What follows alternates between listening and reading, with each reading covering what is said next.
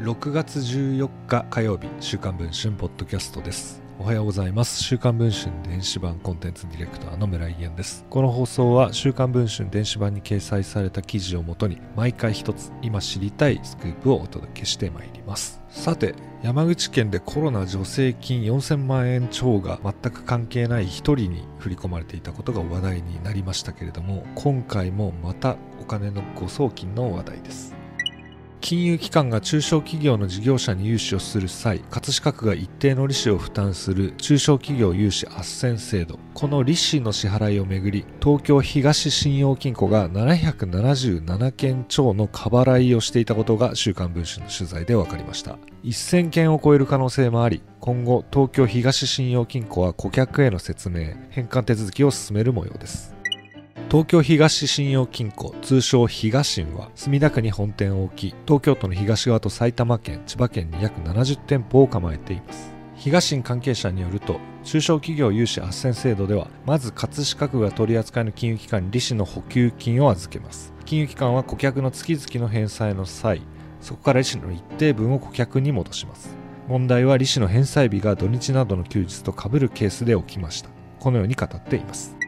返済日が休日の場合利子の引き落としの基準日をその前日や当日翌営業日のいずれかにするかは金融機関によって異なります。つまり利払いの根拠となる融資残高も違ってくるといいます。葛飾区では翌営業日と決まっていますが東信は店舗によって基準日がバラバラで長年多数の過払いを起こしていたことが分かりました。その分区の利子の補助も多く顧客に払ってしまっていたといいます。当然補助の原資は区民の税金です。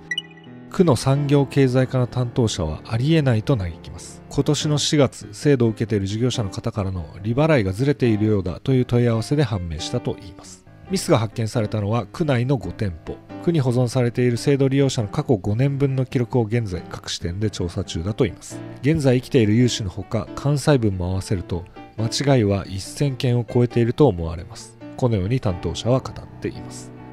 東信の担当常務によると現時点で判明している件数は777件。今後は顧客への説明や返金作業にも追われるとみられています。同金庫の中田清理事長は週刊文春の取材に対してこのように語っています。一つ一つは何百円と大したことがないのですが件数が多かった。関東財務局にもミスを届け出ている。大変申し訳ないことをしたと思います。利子を戻しすぎたお客さんに説明し返してもらわなければならない。このように非を認めた理事長でしたが責任の所在について問うとその辺は金額や件数にもよるし顧問弁護士とも相談しますと語りました。